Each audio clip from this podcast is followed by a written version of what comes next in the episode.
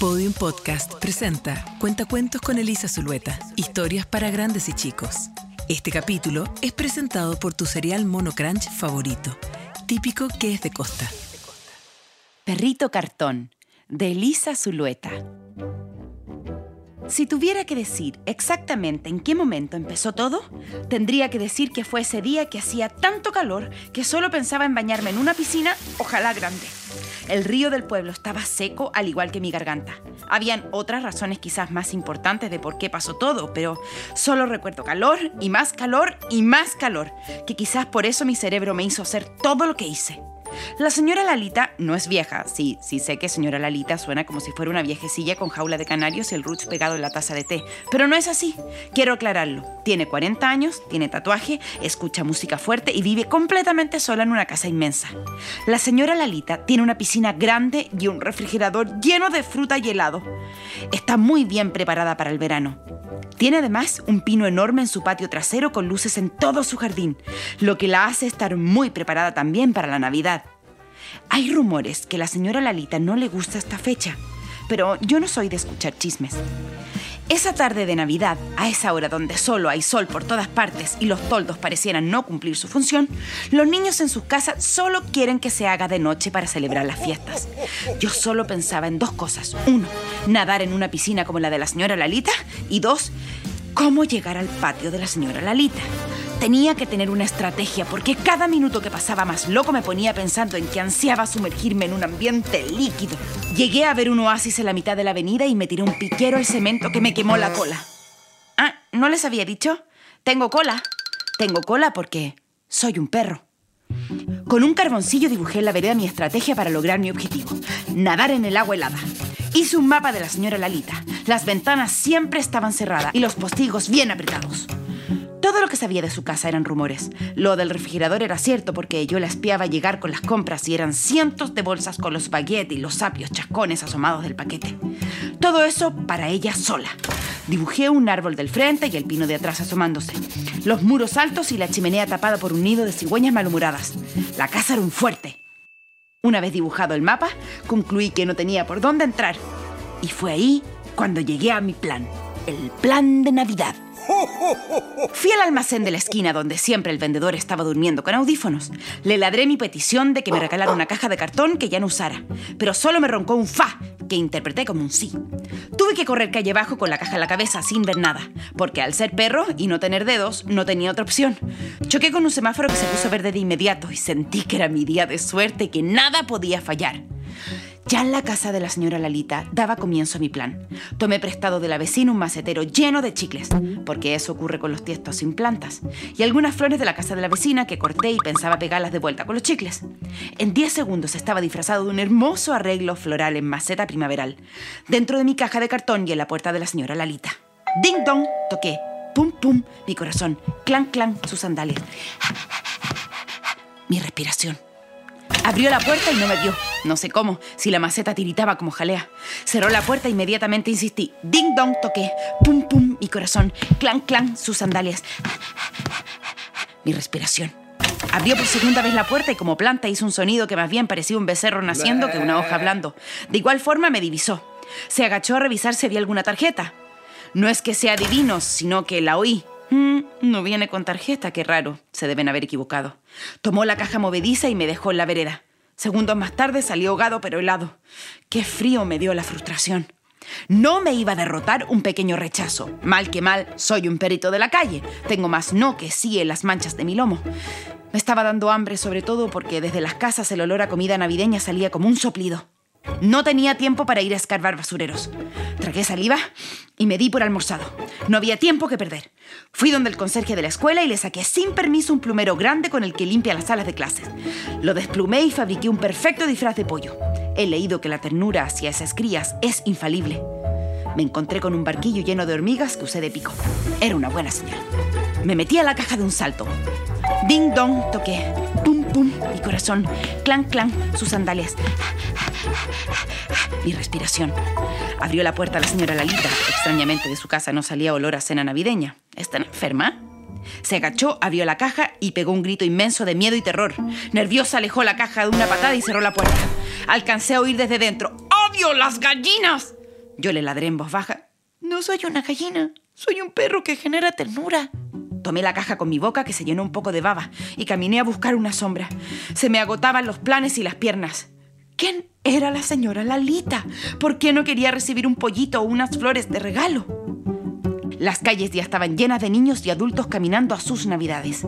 Paquetes en mano, fuentes con comida que me hicieron casi desmayarme de puro mirarlas, y tortas, y postres, y merengues. Me sonaban las tripas que de una sacudida las hice callar. ¡Eso! Eso, eso era. Ya tenía el disfraz que me haría entrar a su casa, chapotear y en el mejor de los casos, quizás ser su amigo. ¿Qué dije? ¿Ah? ¿Ser su amigo? ¡Ay! Mm, me volví a sacudir esas ideas y me enfoqué. Solo quieres bañarte, solo quieres bañarte. Corrí al centro de lavado de auto del pueblo y esperé que los rodillos gigantes empezaran a moverse y la espuma a salir.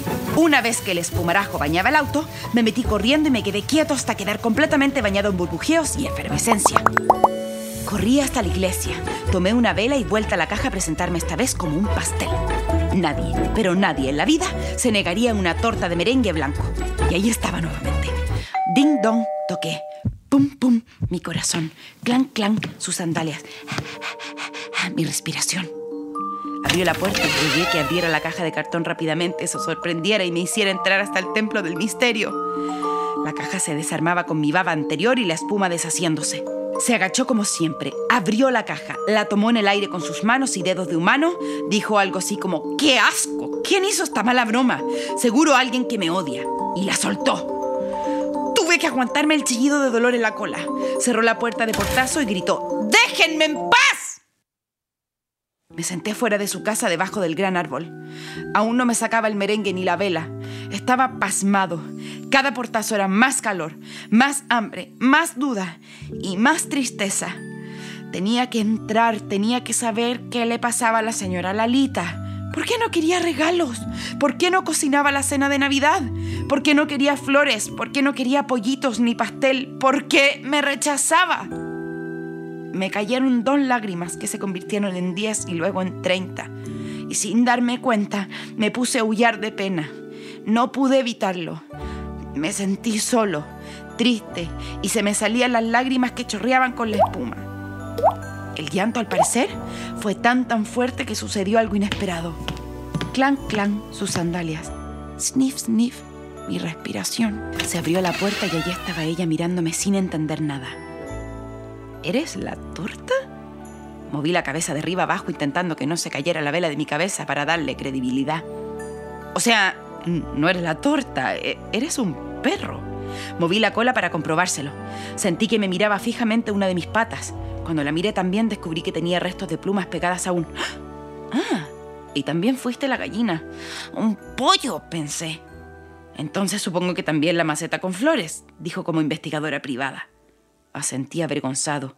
Enumerándolo así de esa forma sonaba bien ridículo. ¿Estás loco? No, ladré, y me puse a llorar nuevamente. La señora Lalita, que hasta ese momento seguía en el dintel de su puerta, se comenzó a dirigir lentamente hacia mí, y mientras más, más, más avanzaba, más, más pena me daba. Ella se sentó en el pasto frente a mí en silencio. Me miraba mientras caía la poca espuma que me quedaba. Me sacó la vela de la cabeza y siguió en silencio. Pude fijarme en sus tatuajes. Uno a uno tuve tiempo ya que nos quedamos en silencio mucho rato. Vi muchas plantas, flores, un puño levantado, figuras geométricas y espadas. Y en medio de su brazo, el dibujo de una niña muy pequeña. Me aguanté las lágrimas. Se estaba atardeciendo, tenía hambre y ya era hora de ir a buscar restos de comida. Cuando intenté pararme mis cuatro patas, me preguntó, ¿qué pretendes? Yo la miré y agaché mi cabeza. Visto a esta altura, todo lo que hice fue ridículo. Me, acarició la cabeza y me preguntó, ¿te mandó alguien a robarme algo? Negué rápidamente y ladré suavecito para que me creyera. Nadie entra a mi casa nunca. Asentí confundido y le indiqué con mi nariz un niño que corría con regalos por la calle. Oye, ¿no me interesa la Navidad? Agaché mi cabeza nuevamente. Algo me daba mucha tristeza. Ey, me acuerda cosas que prefiero olvidar, ¿ok? Se produjo un silencio eterno. Oh, me estaba contando un secreto, o algo así entendí. No sé si lo que hice a continuación estuvo bien, pero después de mi performance ya nada me importaba. Me acerqué a ella y pasé mi cara por su brazo con el tatuaje. No sé por qué lo hice, pero quería decirle que estaba ahí un día como ese. Ella sonrió, se le humedecieron sus ojos y me abrazó. ¡Wow! ¡Wow, wow! ¡Wow, wow! No, en realidad no ladré, sino que me sorprendí. ¡Wow! ¡Wow, wow! Se sentía bien ese apretón, me hubiese quedado ahí un buen rato. Bueno, pero ella se puso de pie brusca y rápidamente y se dirigió a su casa. ¡Chao! dijo la rápida, casi sin entendérsele. Me quedé helado nuevamente. Se me iba el calor con mi naufragio. Tomé la caja de cartón, la puse en mi hocico, mal que mal, si se terminaba de deshacer ya no me importaba. Ya en la vereda, muy desanimado y sin tanto calor, me fui pensando en dónde pasaría esa noche y a qué restaurante iría a hacer guardia hasta que sacaran las obras. Cuando de repente escuchó clan, clan, sus sandalias corriendo y mi respiración, mi respiración acelerarse mientras el sonido se acercaba. No supe qué hacer y me metí dentro de la caja tirital nervioso, que era básicamente lo que hice durante todo el día. Al abrirse la caja ella apareció con un hola. Como soy perro, tuve que hacer lo que haría un perro y me tiré encima de ella, languetearla y a saltar sin parar como si la calle fuera una cama saltarina. Ella se reía, menos mal, mientras me hacía cariño en el lomo y de repente pasó ¿Tienes ganas de chapotear en mi piscina, perrito? Hey, ¿tienes acaso planes para esta Navidad? Mis ojos se abrieron como un bostezo y mi corazón se salió de mi cuerpo de felicidad. La miré agradecido. Piquero y comida era mi Navidad perfecta. Ella me abrazó tiernamente con sus brazos tatuados y me dijo en mi oreja peluda, hey, bienvenido. ¿Tienes planes el resto de tu vida? Sonrió emocionada, saqué la lengua estupefacto. Feliz Navidad, perrito cartón. Feliz Navidad.